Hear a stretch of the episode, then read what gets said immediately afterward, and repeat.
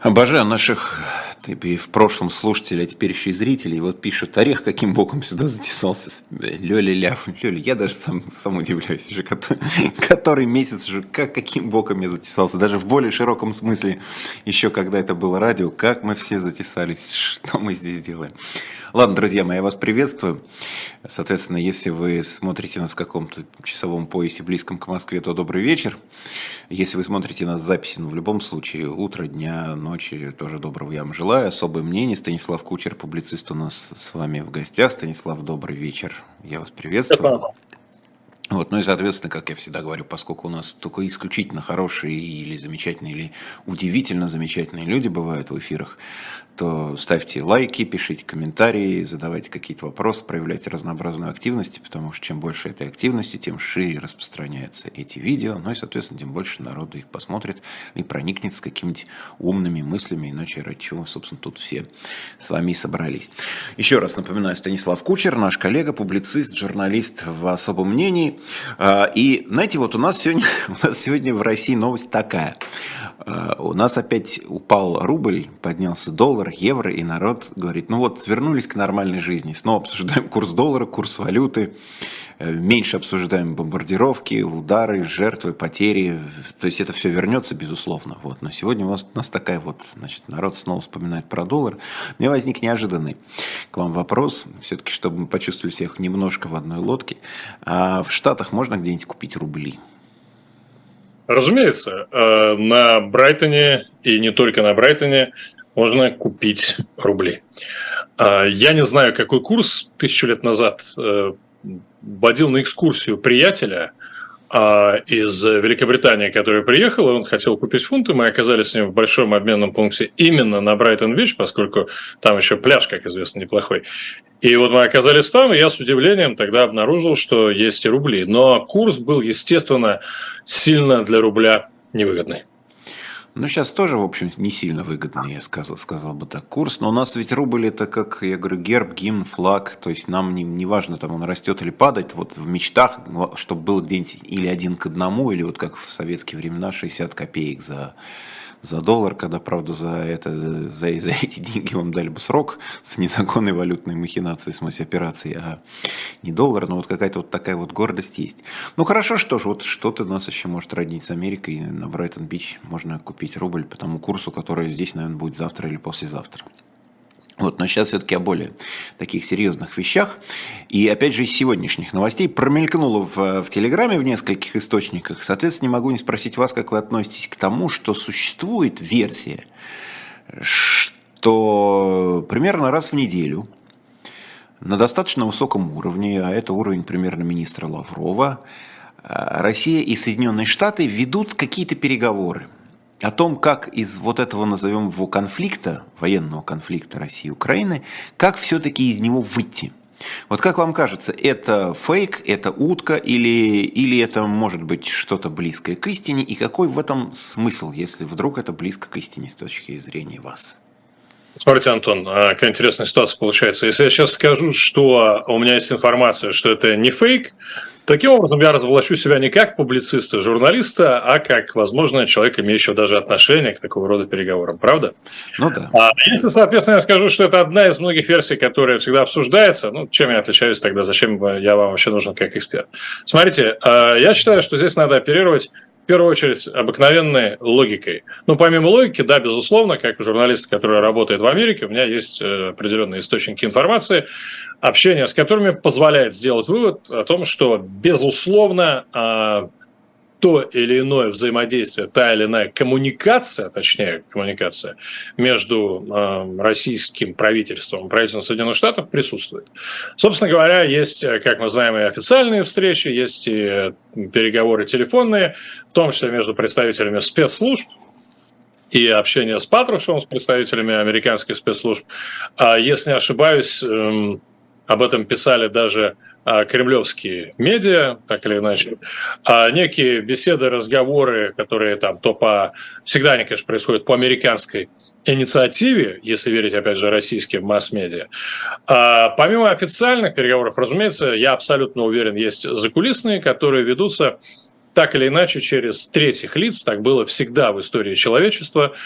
А, понятно, что я не думаю, что происходит что-то подобное тому, что произошло, например, в 1941 году, а, когда Рудольф Гесс, второй человек в партии после Гитлера, летал в одиночку через а, Северное море из Германии в Великобританию для того, чтобы предложить Великобритании заключить мир и вместе обрушиться на советскую Россию. Я не думаю, что что-нибудь подобное сейчас происходит. Я просто не вижу таких смельчаков, а, сумасшедших, э, как Рудольф Гест, там, не знаю, в российском, например, в российской власти, если это параллель вообще возможно. Но то, что а, закулисные переговоры через третьих лиц, какое-то общение, повторяю, через третьих лиц, а не напрямую, что это происходит, мне кажется, это абсолютно естественно, логично и вполне себе укладывается в циничную логику международных отношений. Так, повторяю, было всегда. Другое дело, что то, к чему это приводит, э, мы всегда увидим непосредственно, ну, мягко говоря, не сразу. И, разумеется, в первую очередь мы это увидим а, тогда, когда а, начнутся какие-либо, если вообще начнутся переговоры между Россией и Украиной. А, я абсолютно уверен, что это не тот случай, э, когда, как российские пропагандисты утверждают, а Украина просто находится там на крючке у Запада и делает абсолютно все, что коллективный Запад или конкретно Вашингтон ей скажет. Нет. А из общения с американскими и дипломатами, и политиками у меня сложилось очень стойкое впечатление, что очень многие планы, которые Вашингтон предлагал Киеву, не были утверждены непосредственно Киевом, и поэтому от них отказались. Поэтому Украина играет здесь грандиозную, грандиозную просто и, на мой взгляд, эм, определяющую роль. Э, повторяю, вот все разговоры о том, что там Америка разыгрывает свою карту, э, Украина постоянно слушает, что там скажет Байден, Украина, разумеется, слушает, что скажет Байден, но вносит такие свои коррективы, что мало не покажется. Ну вот, а все-таки как, как, вот если попробовать оценить этот баланс, э, я пытаюсь все-таки каким-то простым вещам свести сложные вопросы, потому что в простых формах это понять не воспринимается, как пища, да, вот когда она не слишком сложная, такая легко усвояемая. Э, понять до какой степени Вашингтон, НАТО, этот коллективный Запад, англосаксы, тут у нас много всяких имен придумано для этих вот, для партнеров Украины. А, до какой степени они все-таки влияют? Там, 50 на 50, 70 на 30, 10 и 90. Э, всего, вот просто немножко путается все в голове. Сегодня или вчера Зеленский говорил, что вообще надо было бы нам наступать побыстрее – но вот пока мы там ждали, пока оружие придет, вот оно, и, и то оно не все пришло, а пока вот оно шло, то Россия уже подготовилась, подготовила оборону, и поэтому наступление идет медленнее, чем мы хотели бы. С другой стороны, говорят, что вот подгоняли, подгоняли, может, Украина и вовсе не начинала, не начинала бы сейчас никакого контрнаступления, но вот говорят, слушайте, мы вам столько танков поставили, столько каких-то ракет, а вы все что-то стоите, ничего не делаете, вроде как инвестиции надо оправдывать. И понятно, что это не, не полностью по указке Вашингтона или кого-то, но все-таки до какой степени, вот если попробовать оценить это? Антон, я бы, наверное, был совсем плохим журналистом, если бы ответил как-то иначе, чем я сейчас отвечу. А вот смотрите, сколько квадратных метров в комнате, где вы сейчас сидите? М-м, черт его знает, метров 18, может, может поменьше. Ну, смотрите, есть только один правильный ответ на этот вопрос. Один. Этот ответ не знаю.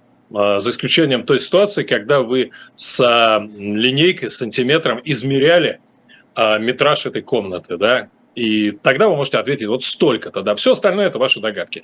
То же самое. Вот мы сейчас с вами сколько бы ни пытались начертить на стене большой круг, похожий на циферблат, и обозначить количество там процентов, а, рисовать некие схемы, все это хорошо на презентациях в исполнении э, там талантливых э, неохипстеров. А в реальности, в реальности, да, никто вам не скажет, я уверен, включая тех, кто непосредственно сидит, например, в комитете начальников штабов в Соединенных Штатах Америки или сидит в правительстве там, на Крещатике, никто из вас не скажет о том, в каком, а, вот, как можно четко разделить э, по процентам, там, 50 на 50, 60 на 40 и так далее. Я думаю, что есть абсолютно очевидные вещи. Это поставки вооружений. И в частности, сегодняшняя новость Блумберга о том, что Украина по тяжелым вооружениям наконец-таки сравнялась с российской армией, а, мне кажется, сама по себе эта новость говорит о многом.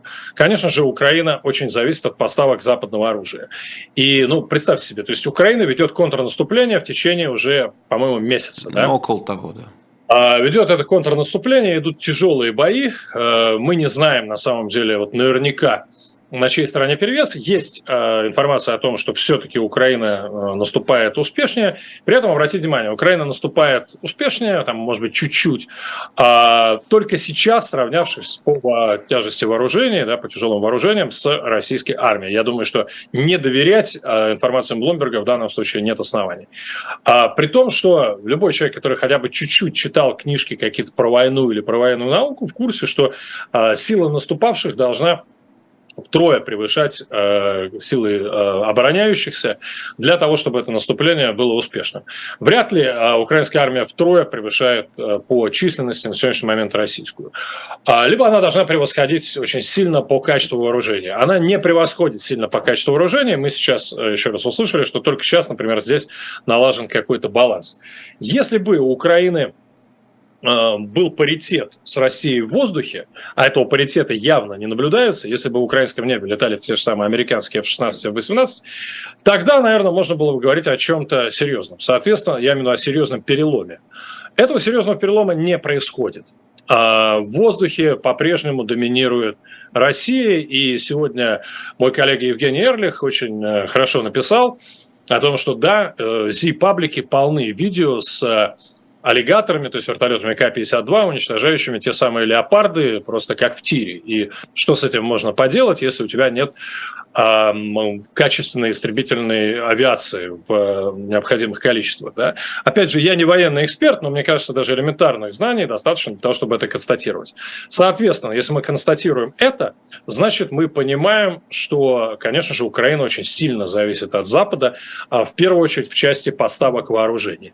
И да, ни для кого не секрет, что тот же самый а, Байден – при всей его, да, вот там якобы э, раздуваемой, по крайней мере, кремлевскими медиа, при, всеми, при всей русофобии, конечно же, там никакой русофобии нету на самом деле, а, и при всей его э, там, готовности максимально помогать Украине, именно Байден в том числе выступал против поставок а, наиболее там, серьезных э, наступательных вооружений той самой Украине. И поэтому вот и считайте, как здесь просчитать проценты. Мне кажется, совершенно очевидно, что э, судьба э, войны, э, так же как э, судьба России напрямую зависит на самом деле от исхода войны, зависит во многом, безусловно, от Запада. В каком количестве процентов, опять же, является ли 30 процентов, 50 или 60, не знаю. Но то, что от Запада, конечно же, зависит а, военные успехи Украины – с точки зрения поставок вооружений, это факт. Если эти поставки, если на Западе будет принято решение поставлять Украине новейшие истребители, ну или хотя бы не новейшие, хотя бы, хотя бы в достаточном количестве те же самые F-16, а, то, конечно же, это приведет к очень серьезному перелому в войне, и тогда мы сможем сказать, что, ну, наверное, больше, чем 50 на 50, вот, зависит от Запада, и от Украины. В, я повторяю, все остальное это наше с вами будут э, рассуждения. Вообще же, вот если глобально отвечать на ваш вопрос, то, что вы спросили про НАТО, и про Запад, и про Вашингтон, то... И про англосаксов. А, про англосаксов, да.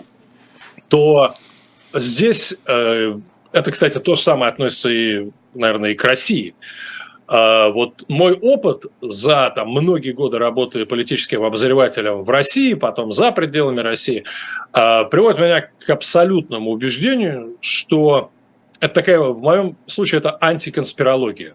Вот во всем мире очень много конспирологов, да, которые считают, что есть заговоры, что есть тайные правительства, тайные общества, а, которые влияют на все. Все безусловно, есть, но в моем представлении как раз история соответствует больше теории, проявлению теории хаоса и сложности, если использовать научные какие-то термины. А, то, что происходит, это как раз череда большого количества случайностей и, если хотите, элементарного раздолбайства самых разных политиков. Повторяю, это относится и, к примеру, к Пригожинскому мятежу и его последствиям в России. Это же относится и к самым разным действиям коллективного и неколлективного Запада. А, совершенно понятно, что тот же самый Запад проморгал а, проглотив, а, собственно, аннексию Крыма и развязывание гражданского конфликта на востоке Украины, Запад проглотил это в свое время. Проглотил, проморгал.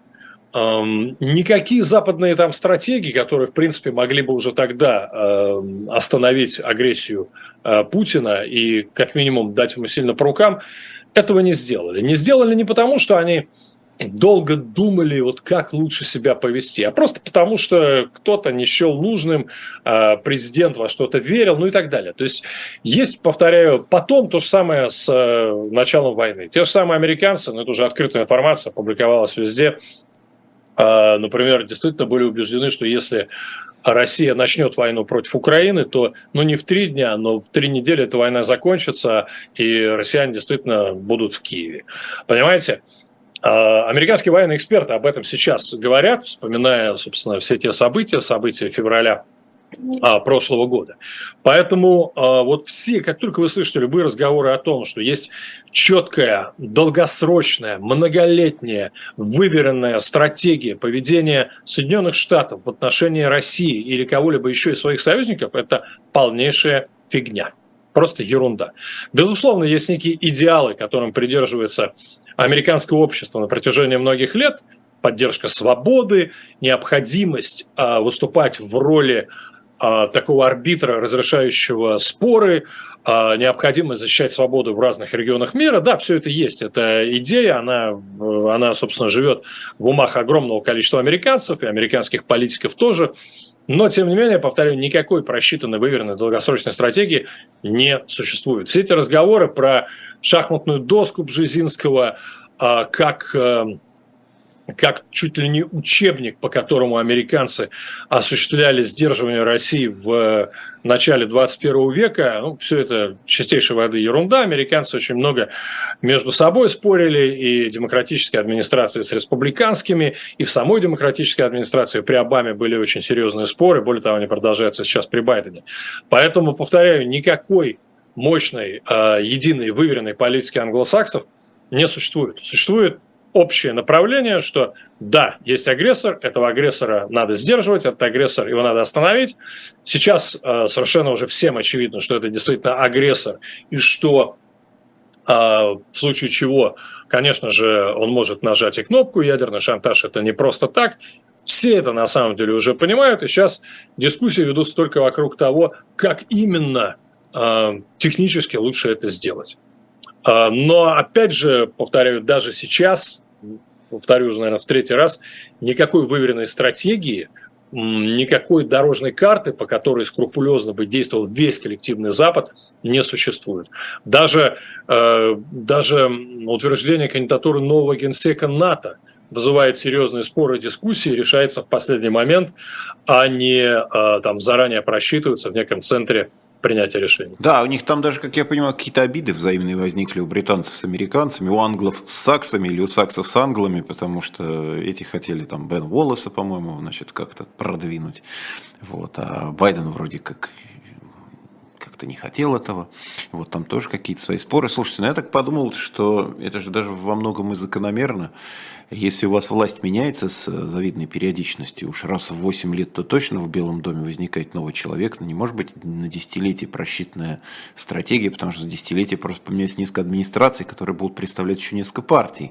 Нам в этом смысле проще, потому что у нас скоро уже четверть века один тоже человек определяет стратегию.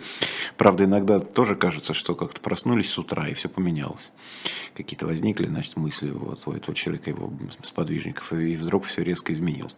Но, тем не менее, в условиях неизменяемости власти стратегии, как ни парадоксально, высчитывать проще, потому что вот конечно, ты конечно. сам себе хозяин и на годы вперед все расписал. А тут то Байден, то этот, то Трамп вернется, может быть, то еще что-то. Более того, меняется не только один человек, меняется его команда. Да, целая шайка вся уходит. секретари, меняются генералы, меняются, э, меняются в том числе разведчики, находящиеся на топовых позициях. То есть э, меняется достаточно серьезно кадровый состав, э, кадровый состав топ-менеджмента страны. При том, что, повторяю, да, безусловно, есть э, определенные идеалы, есть определенные представления о том, как должен быть устроен мир, есть определенные представления о роли Америки. Эти представления, безусловно, объединяют. Но э, и тактически, то есть глобальная такая стратегия, глобальная, она вот, собственно, в этих идеалах и выражена. Но все вопросы стратегии уровнем пониже и тактики, они, конечно же, решаются здесь и сейчас. Э, любая война заканчивается миром. Мы это знаем, это банальность, это штамп. Э, но не очень понятно сейчас в этих вот условиях, каким может быть этот мир, и каким, потому что это все равно или капитуляция, или компромисс. То есть кто-то должен кого-то победить, или там Россия Украину, или Украина Россию. Или, или, судя по тому, как сейчас развивается событие, в общем, немножко эти две стороны уравновесили. Вы упомянули Блумберг, они же там посчитали не только танки, по которым вроде бы сравняли силы сторон, но там еще и тяжелая, и тяжелая артиллерия, и системы залпового огня, по которым у России по-прежнему перевес, ну вот с точки зрения аналитиков, там Кильский университет и Орикс, это группа, которая аналитиков цифровых в это дело все высчитывает. Но, в общем, плюс-минус равновесие. И понятно, что, наверное, ни одна из сторон не может сейчас сокрушительное поражение вот именно сейчас нанести другой стороне. А, вот там в Штатах а, разговоров стало о возможных переговорах, возможном мире и возможном каком-то компромиссе и каком стало за последнее время, как вам кажется, больше, меньше или не сильно изменилось это соотношение? Не сильно изменилось это соотношение, я бы сказал, что оно вообще не изменилось, потому что э, в принципе, э, в американском э, публичном эм, пространстве коммуникативном, я имею в виду масс-медиа, да, Россию вспоминают, естественно, исключительно в контексте каких-то громких, серьезных событий, типа мятежа Пригожина. Понятно, что по сравнению с тем, как освещалась война в первые месяцы, масштабы освещения войны уменьшились в американских медиа. Это не означает, что обсуждение выхода из этого тупика стало меньше в, среди американских интеллектуалов и в американской политической тусовке, а эти обсуждения продолжаются, так же, как и начинаются обсуждения послевоенного восстановления Украины, а, собираются форумы посвященные темам инвестиций в экономику Украины в будущем. Да? А, Все это есть. Поэтому, повторяю, профессиональное экспертное сообщество, оно как наблюдало внимательно, так и наблюдает. Но, вот если, отвечая на ваш вопрос, стало ли больше разговоров о переговорах? Нет, потому что этих разговоров а, было достаточно много собственно, в первые месяцы войны. Вот первые месяцы войны как раз очень много было разговоров о том, что надо поскорее, особенно когда начались те самые, а, помните переговоры, когда Мединский э, куда-то там летал? Да, они в Стамбуле были, там были встречи. да. Вот в этот момент было достаточно много разговоров. А, точно больше, чем сейчас. А, и повторю, рассуждать сейчас о том, как именно может закончиться война, как именно могут Штаты на это повлиять, ну, можно, разумеется, мы, можем построить огромное количество версий. Там, версии связаны с тем, э, что в любом случае все должно закончиться до следующих президентских выборов, точнее, до вступления в должности следующего президента США, поскольку если вдруг им будет не Байден, то что-то может измениться, да, учитывая то, что мы с вами говорили до этого. А, это, безусловно, одна из версий, которая достаточно широко обсуждается. А, при этом я недавно общался с э, таким консервативным э, журналистом, даже уже не журналистом, а скорее а, политическим аналитиком, который выступал просто в разных телевизионных эфирах на протяжении многих лет. Так вот, он считает, что наоборот, Э, в случае прихода к власти э, республиканца, не обязательно Трампа, скорее не Трампа, а другого республиканца, такой вариант тоже рассматривается, естественно, а как раз война в Украине закончится быстрее и быстрее закончится в пользу Украины, чем России. Версий, повторяю, очень много. Сейчас э, все, что мы с вами будем обсуждать, будет не более чем спекуляция с точки зрения того, еще раз, как непосредственно Штаты могут э, повлиять на исход войны. Но вы говорите, что Россия попадает в новостную повестку американцев, когда происходит что-то такое глобальное или яркое. Ну, например, Пригожинский мятеж. Угу. И вот мне очень любопытно, как из-за океана, ну и с вашей точки зрения все-таки, как русского, российского журналиста по фанамнезе, что называется, и в то же время как человека, живущего в Штатах уже давно и пустившего там корни, как вот эта вся картина виделось оттуда. Потому что у меня, конечно, свой взгляд, но я просто вот, я так тогда посмотрел по карте, откуда придут, думаю, так, но я все-таки скорее в запад Москвы у меня. Вот эти ребята придут с юга, ну, значит, до нас, наверное, доберутся не в первую очередь. У нас был вот такой взгляд, чисто практический. Смотришь, где мешки с песком кладут, и там и надо ли запасать крупу. Же через океан, конечно, другой ракурс. Нет, ну здесь, естественно, а, как только стало известно о вот как только Пригожин сообщил о том, что их базу атаковали с воздуха, вот просто с этого момента тема освещалась в режиме 24 часа. Постоянно во всех, э, на всех э, телевизионных каналах. Все выпуски новостей были этому посвящены. Э, максимальное количество новостей было. Я сам в это время, поскольку я являюсь колумнистом и редактором э, американского издания нового The Messenger, э, которое освещает с точки зрения именно событий, в первую очередь, новость максимально активно. Э, я за этот день, ну, по-моему, там я такое количество российских телеграм-каналов и украинских телеграм-каналов изучил, сколько, наверное, вот никогда в жизни даже не просматривал. И, повторяю, американцы обращали внимание и на то, что происходит в моменте, а, сколько километров осталось до Москвы, а, публиковали портреты Пригожина, а, выступали люди, там, разные политические комментаторы, военные обозреватели, ну, в общем, освещали по полной, по полной программе. И поверьте, у меня тоже я в Москве жил на улице Вавилова, до этого на Ленинском проспекте, в общем, юго-запад – это абсолютно мои родные края, поэтому э, я, конечно же, точно так же просто ощущал, так, интересно, вот они зайдут э, со стороны Ленинского 9-го микрорайона Теплого Стана, или где они зайдут? Или они все-таки немножко, по, немножко южнее, со стороны Симферопольского шоссе? Откуда? Откуда? И, э, ну, как это обсуждалось здесь, в первую очередь, э, я думаю, что вот на самом деле здесь э, задавался главный вопрос – насколько это может быть серьезным ударом по Путину? Вот это был самый главный вопрос. По Путину, путинизму, путинскому режиму. И в случае успеха этого мятежа приведет ли он к окончанию войны или наоборот приведет к некой эскалации в случае, если эм, власть окажется в руках человека, настроенного более жестко, чем Путин. Вот эти дискуссии, эти разговоры действительно были. Э, Все рассматривалось именно в контексте войны э, с Украиной, в контексте и в контексте возможного применения России ядерного оружия. Потому что, понятно, это все-таки угроза номер один для всего Запада, и в частности для Соединенных Штатов Америки.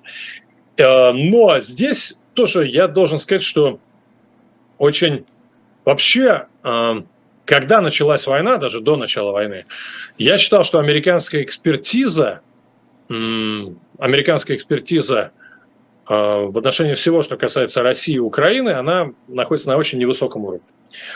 А за время войны американцы очень сильно набрали. Когда я говорю американцы, я имею в виду экспертное сообщество, журналистов, публицистов. То есть даже журналист, там есть такой Джошуа Киттинг, э, который э, работал со мной сначала в издании Грит, а потом в мессенджере, а человек, который освещал военные конфликты, освещал происходящее в России. Сейчас он подписан на там, российские телеграм-каналы, самостоятельно их читает, Google переводчик в помощь. Американцы погрузились в тему, они намного компетентнее освещают происходящее в России, чем год, полтора, два, три назад. И э, это же касается Пригожинского мятежа и его возможных последствий. То есть достаточно быстро э, здесь зазвучали, э, здесь звучали э, новости и оценки того, что даже если Пригожин придет к власти, то, скорее всего, война закончится. Вряд ли он э, будет использовать ядерное оружие, скорее он использует этот момент для э, там, удержания власти, для там, смены команды и так далее и тому подобное. То есть э, я вот недавно читал, по-моему, у да, Владимира Пастухова сомнения по поводу того, что, не сомнения, а даже вот удивление по поводу того, что, мол, существует некий дискурс среди оппозиционеров и на Западе о том, что может быть хуже Путина. И вот Пригожин, если там условно при, пришел бы, то это было бы еще хуже, чем Путин. А вот здесь, на Западе, в Штатах, по крайней мере, сейчас такого дискурса нет. Все прекрасно понимают, что Пригожин – это прямое порождение Путина.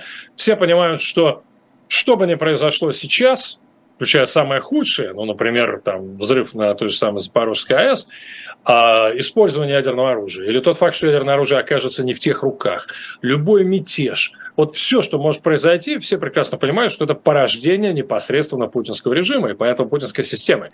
И поэтому говорить о, эм, о предсказуемой России э, можно будет только тогда, когда эта система сменится.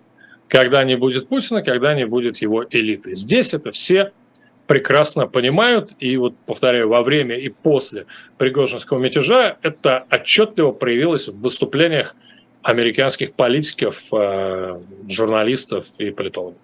Мы сейчас буквально на минутку прервемся, как раз очень хороший момент для того, чтобы прорекламировать наши товары. У нас shop.diletant.media, как всегда, там есть чего почитать, купить для себя, для друзей, в подарок кому-нибудь. Я вам сегодня расскажу, тут целый комплект, ну, обычно у нас потом по одной какой-нибудь книжке. Сегодня у нас Джозефина Тей, «Дочь времени», книжку, честно вам скажу, не читал, но обложка хорошая, с короной, там, с какими-то бриллиантами, с чем-то. Вот еще, в общем, Джозефина Тей, дочь времени Елена Браун про Ричарда Третьего, самый оболганный король Средневековья, это в качестве подзаголовка. Ну и хит нашей программы «Спасти принцев Тауэр» это очередной, в хорошем смысле, очередной комикс, который мы тут выпускаем уже на самые разные темы, так что люди, которые следят за этим делом, конечно, знают, за этим, за этим комиксным сериалом. Так что, в общем, можете сразу три купить книжки в комплекте, даже тут э, такая скидка неплохая, в общем, есть «Спасти принцев Тауэра», Ричард Третий, самый оболганный король Средневековья, Джозефина Тей, «Дочь времени». Ну, соответственно, заходите на shop.diletant.media, находите там вот либо вот этот вот прекрасный лот, либо находите еще какую-нибудь интересную художественную, публицистическую, документальную литературу, какое-нибудь собрание сочинений. В общем, книга остается, если не лучшим, то по-прежнему неплохим подарком. Ну а мы с Станиславом Кучером продолжаем наш разговор. И я вас хочу уже, ну, не, не, уже не мучить, как человека, который ценен тем, что действительно погружен в американскую реальность, но при этом все-таки с Российским таким наполнением. А, более философский такой уже нашинский вопрос. Как так получилось, что мы вот от разговоров хорошо хоть не... Главное, что сейчас не 90-е, как-то так лихо и довольно быстро пришли к тому, что вот у нас на экране уже действительно из ситуации из мемов, когда бомбят Воронеж, когда действительно вдруг возникает, ну, полтора года назад невозможно было себе представить, что в России военный мятеж хотя там передряга его назвал министр Лавров, но по сути это ну, неудав... мятеж, это и есть неудавшийся переворот. То есть военный мятеж со сбиваемыми вертолетами, с самолетами, с колоннами хорошо вооруженных людей, уверенно двигающихся быстрее скорости потока в сторону Москвы. Как так получилось, что мы вырыли вот в такую вот интересную историческую реальность, как вам кажется? Антон, а я сейчас, конечно, рискую э, просто отвадить от экрана многих наших э, зрителей и ваших – сказав, что вот две, два тезиса, которые хочу озвучить. Первый. Вот с некоторых пор мне как раз философские вопросы, даже не философские вопросы, а вопросы элементарной психологии, намного интереснее вопросов исключительно внутренней или внешней российской политики. А просто потому, что м- вот все эти люди, типа Медведева, да, которые сейчас рассуждают, все эти трансформации замечательные от человека, который играется с айфонами, слушает Deep Purple и призывает к reset российско-американских отношений, перезагрузки, да, а потом превращается вот в такого там Путин из человека, опять же, можно найти видео, где Путин абсолютно убежденно рассказывает о том, что все наши проблемы – это наши внутренние проблемы на самом деле, не надо пенять на Запад. А все это есть в открытом интернете, да, посмотрите, увидите Путина. Вот мне интересно все, что происходит с людьми, какая трансформация, какая эволюция. И ответы на эти вопросы тоже для меня достаточно очевидны. Это то, что огромное количество людей сидит на наркотиках под названием «жажда власти», там, жадность элементарная – страх, комплексы и тому подобное. Поэтому мне с некоторых пор намного интереснее говорить не о конкретных политических событиях, которые абсолютно предсказуемы, а о, о том, что можно сделать для того, чтобы люди не становились вот такими. Потому что понятно, что за любым конфликтом, за любой войной, за любым насилием стоит в первую очередь человеческое эго, человеческие характеры с их проблемами. То, что называется внутренними, там, внутренним адом, демонами, дерьмом. Да? Это первый тезис. А второй тезис, он, наверное, еще хуже. Опять же, я вот правда не люблю, когда люди, и сам не люблю э, хвастаться или подчеркивать какие-то собственные достижения, но, э, черт возьми, я, например, в эфире, и в эфире «Эхо», когда приходил на особое мнение еще в начале нулевых, и в эфире «Коммерсант ФМ», где работал в 10-11, и там на всех доступных мне площадках постоянно только об этом и говорил, что, ребята, этот режим, который строит, который построил и продолжает там укреплять Путин, э, ничем хорошим не закончится. Такие режимы заканчиваются большой кровью. Либо большой кровью внутри страны, либо сначала снаружи, а потом неизбежно внутри. Собственно, все было, на мой взгляд, уже предельно ясно, очевидно в, э, даже в 11-12 годах. И э, дело там, окей, я дело не только, вы задали вопрос мне, поэтому я вспоминаю собственные прогнозы. Естественно, но, конечно, поэтому а, спрашиваю. Да, но помимо этого, ну, смотрите, а, вот замечательный был эфир на телеканале НТВ в марте 2000 года, собственно, ночь выборов Путина. Этот эфир есть, это трехчасовой, даже там три с половиной часа эфир, э, в котором эм, люди, которых мы неплохо знаем и сегодня, в том числе, например, Женя Альбац, а, Леонид Радзиховский, кстати, где он, да, а, еще несколько очень достойных людей, там и Сережа Пархоменко, кстати, сидит. Все они говорят очень четко о том, что победивший, собственно, Путин – неизбежно э, приведет страну к большой драме, а возможно, трагедии. Эти слова звучат, повторяю, 2000 год. Да? Очень много и регулярно об этом говорили разные люди. Журналисты, политические там, э, аналитики, называйте их как угодно, говорили об этом. Но просто большинство почему-то было занято другим. Вернее, понятно почему. Потому что, э, потому что, потому что высокие цены на нефть, потому что эм, пик потребления в самой России, потому что кредиты, потому что много денег. Раз много денег, значит, можно развиваться, осуществлять самые разные проекты. Я прекрасно помню 15-16 годы, когда вот как раз, когда в Москву из Вильямсбурга э, пришел вирус хипстерства. Значит, и пошла там хипстерская Москва, зажила великолепно, красиво. Молодые ребята, большинство из которых сейчас находятся уже за пределами России э, и не понимают, как им жить дальше, они с удовольствием тусовали, запускали разные бизнесы, не хотели вообще участвовать в политике, свысока смотрели на каждого, кто э, рассуждал о политике, о чем там предупреждал. Они говорили, посмотрите, как классно, у нас все замечательно, мы цветем, на винзаводе какие выставки замечательные и все остальное прочее. А, поэтому, еще раз, я не считаю, что информации было мало, информации было много. Вопрос, э, насколько было готово общество к тому, чтобы эту информацию воспринять. Общество было не готово, оно не хотело. Люди вообще не хотят воспринимать плохие новости, плохие прогнозы, а люди всегда надеются на лучшее. Поэтому, э, более того, даже те люди, кто, собственно, эти э, сценарии озвучивали, тоже надеялись на лучшее. Я в 2016 году написал большую статью э, под названием «Сценарий будущего России». Она была опубликована на американской платформе, и э, там телеканал Сиспен об этом делал сюжет. Там среди сценариев будущего России, собственно говоря, был э, такой апокалиптичный сценарий, а, в котором стагнация при Путине неизбежно приводит страну к войне. Я не говорил, что с войне с Украиной обязательно, но было очевидно, что это будет внешняя война. Скорее всего, как вариант, об Украине тоже шла речь, но, тем не менее, не называлась о стопроцентной вероятности. Это уже происходило, повторю, 16 год, когда на востоке Украины уже шла война, да, и, э, повторяю, не я единственный, в том же самом 2016 году четко говорили, что вектор движения абсолютно понятен. У этого режима нет других вариантов. Если Путин в 2018 году будет переизбран, то совершенно понятно, что все закончится.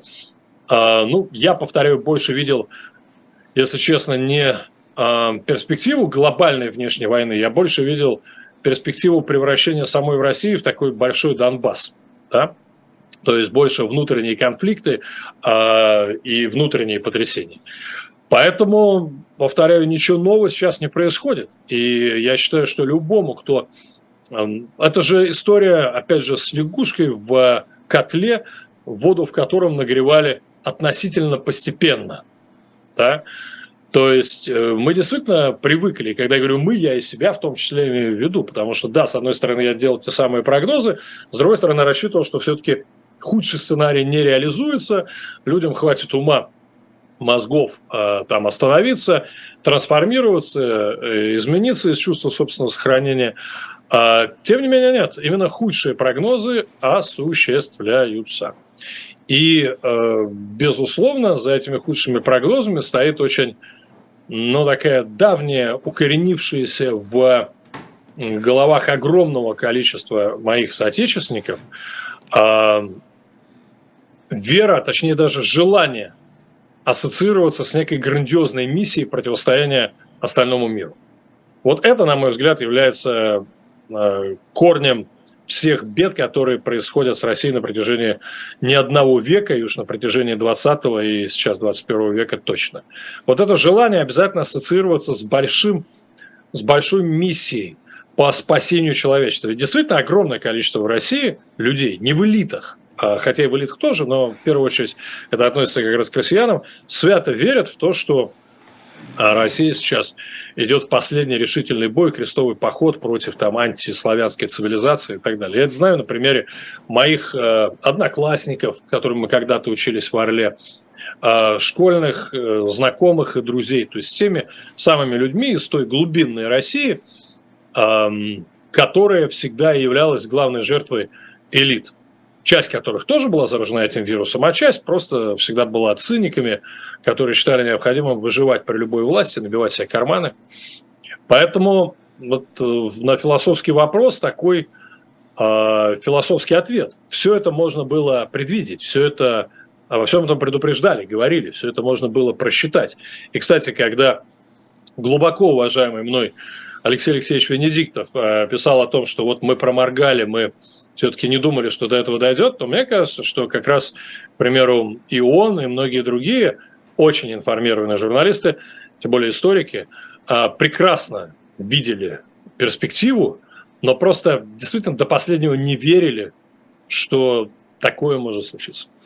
Ну, вот подхватывая немножко вашу мысль о том, что э, людям нашим как-то интересно и даже, наверное, и, и нравится им жить вот в такой ситуации, когда э, вокруг бедность, у самого жизнь не очень устроена и в материальном, и в каком-то другом смысле, но ты знаешь, что все-таки есть какая-то великая цель, великая идея, что ты, может быть, бедный, неустроенный, но все-таки гражданин великой страны, которая ведет человечество к чему-то светлому, хорошему. Так, может быть, людям просто легче переживать какие-то внутренние свои неурядицы, жизненный какой-то дискомфорт, но хоть как, когда есть хоть какая-то цель, у нас же так и бабушки, и родители наши, там же целое поколение советских людей просто прожили вот с тем, что мы живем ради будущего, ради наших детей, которые доживут, увидят, если не коммунизм, то что-то хорошее, а нам, ну, надо немножко потерпеть, потому что сейчас вот такие сложности, потом будут какие-то другие сложности, потом еще что-нибудь будет, но мы все это перетерпим, а вот они наконец-то заживут.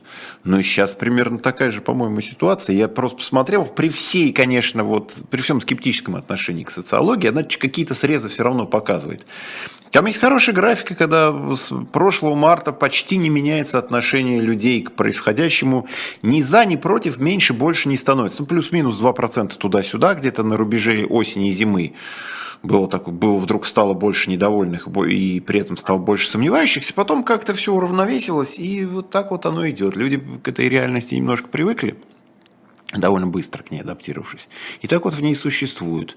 То есть, с одной стороны, пока их не трогает, и они как-то к этому вот привыкли, а с другой стороны, осознание того, что есть какая-то миссия, цель, то есть то, о чем вы говорите, помогает им справляться с э, Конечно, чувство причастности. Чувство причастности к чему-то большому. Ты сам маленький человек, но ты часть какого-то большого важного механизма, который вращается. Абсолютно, на этом играли, на этом играли диктаторы во все времена, на этом, собственно, почитайте Ильфа и Петрова, а, я не имею в виду сейчас 12 стульев, я имею в виду сейчас их очерки, например, о, и реакция на итальянский фашизм, они очень четко описывали избирателя, не избирателя даже, а просто члена члены группы поддержки Муссолини – описывая его как человека, который устал от жизни, которому, э, которому жена рожает там каждый год по ребенку, которому особо нечего делать, и у него даже глаза не горят, ему хочется каким-то образом обрести смысл жизни. И вот Муссолини показывает ему этот смысл, что вы вместе, мы как пучок.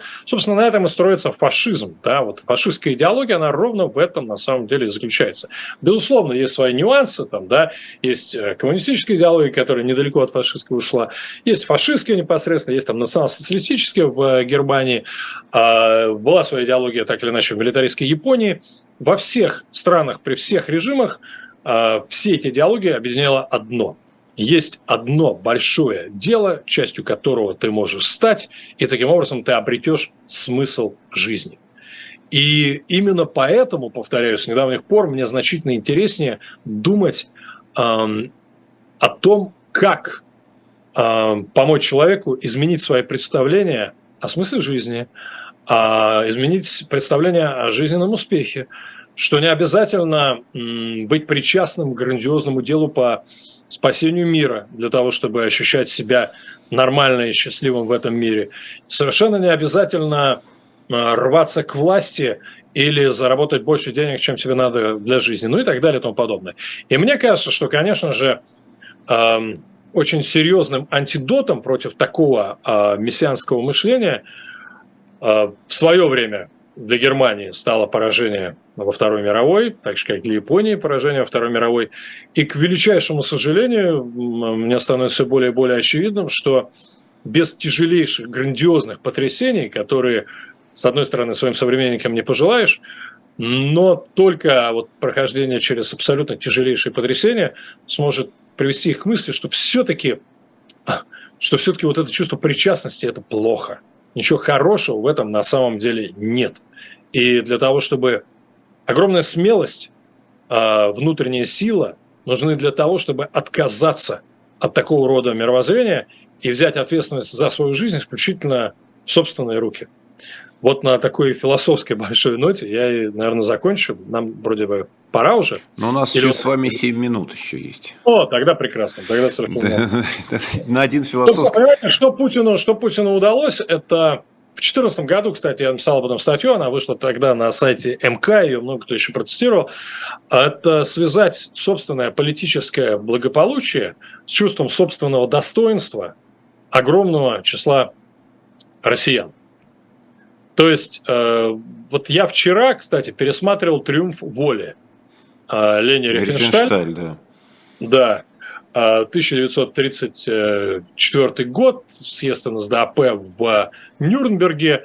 Э, собственно, огромное вот большинство кадров, которые нам знакомы по хронике, там зигующие, ликующие толпы, встречающие Гитлера, а Гитлерюгенд, тренирующийся в многотысячном лагере под Нюрнбергом, это все оттуда, это все из этого фильма. И э, я просто понял, что я его никогда не смотрел от начала до конца, и вот я взял его, посмотрел.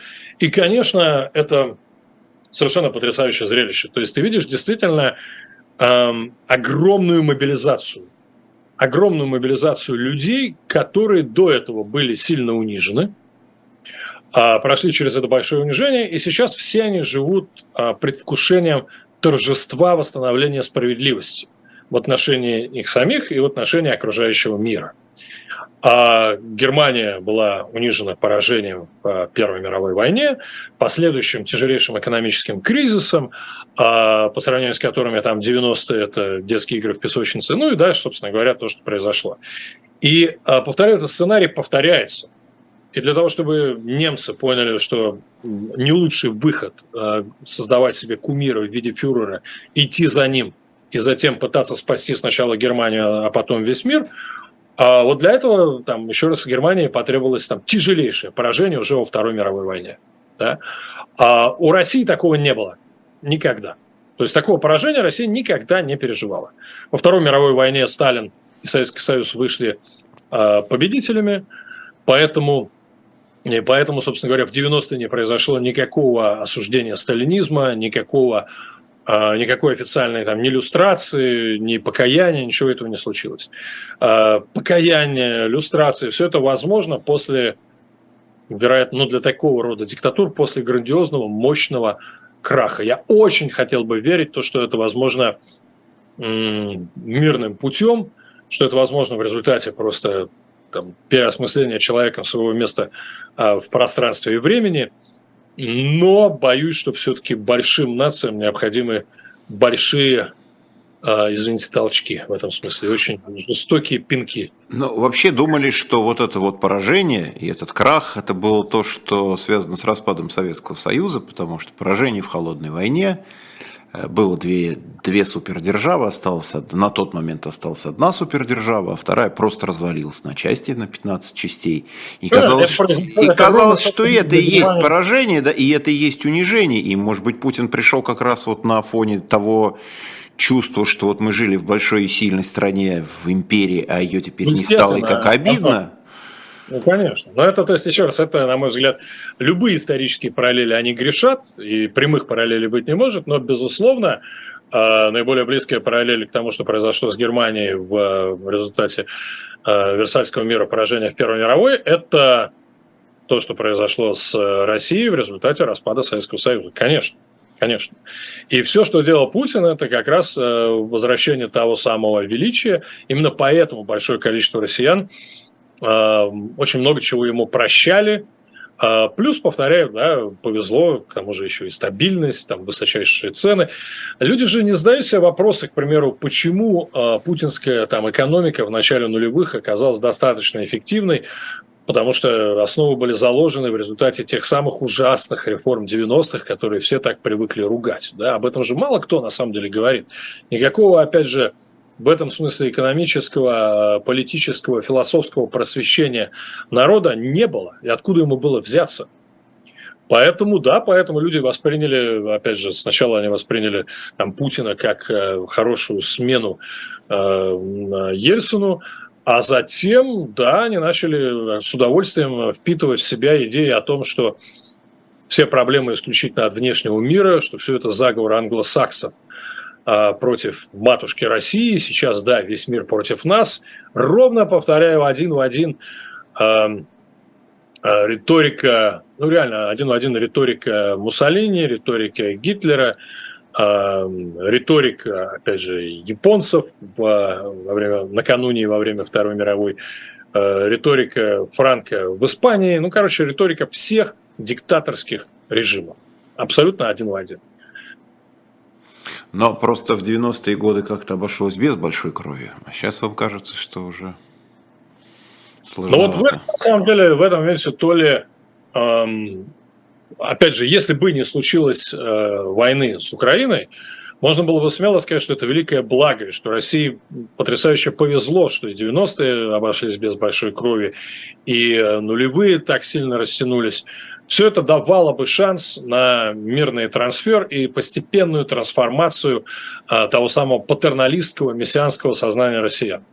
Но, к сожалению, сейчас, когда случилась война, и э, мы видим, как эта война воспринимается большим количеством людей, в том числе и тех, кто изначально был против. А сейчас многие из тех, кто изначально был против, говорят, ну да, это была ошибка, не надо было начинать, но раз уж начали, значит, что теперь делать, да?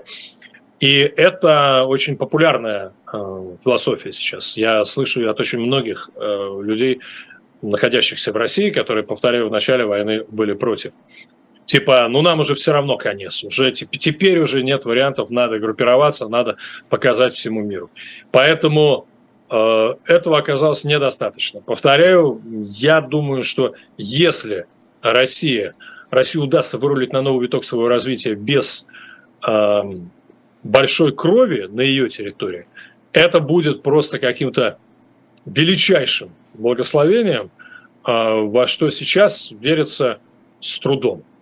А, и если этот, эм, если этот переход будет как раз очень таким мягким и спокойным, то я боюсь, что на следующем этапе своего развития э, все случится, все будет намного тяжелее. Потому что, повторяю, если сейчас миллионы людей не изменят свое представление о вот этой мессианской роли России, не э, покаются и не поймут, что диктатура, авторитаризм – это плохо, то диктатура и авторитаризм обязательно возвратятся, возродятся через 5, 10, 20, 30 лет. и снова вступят в огромный клинч с остальным миром. Чем это закончится на том этапе, неизвестно.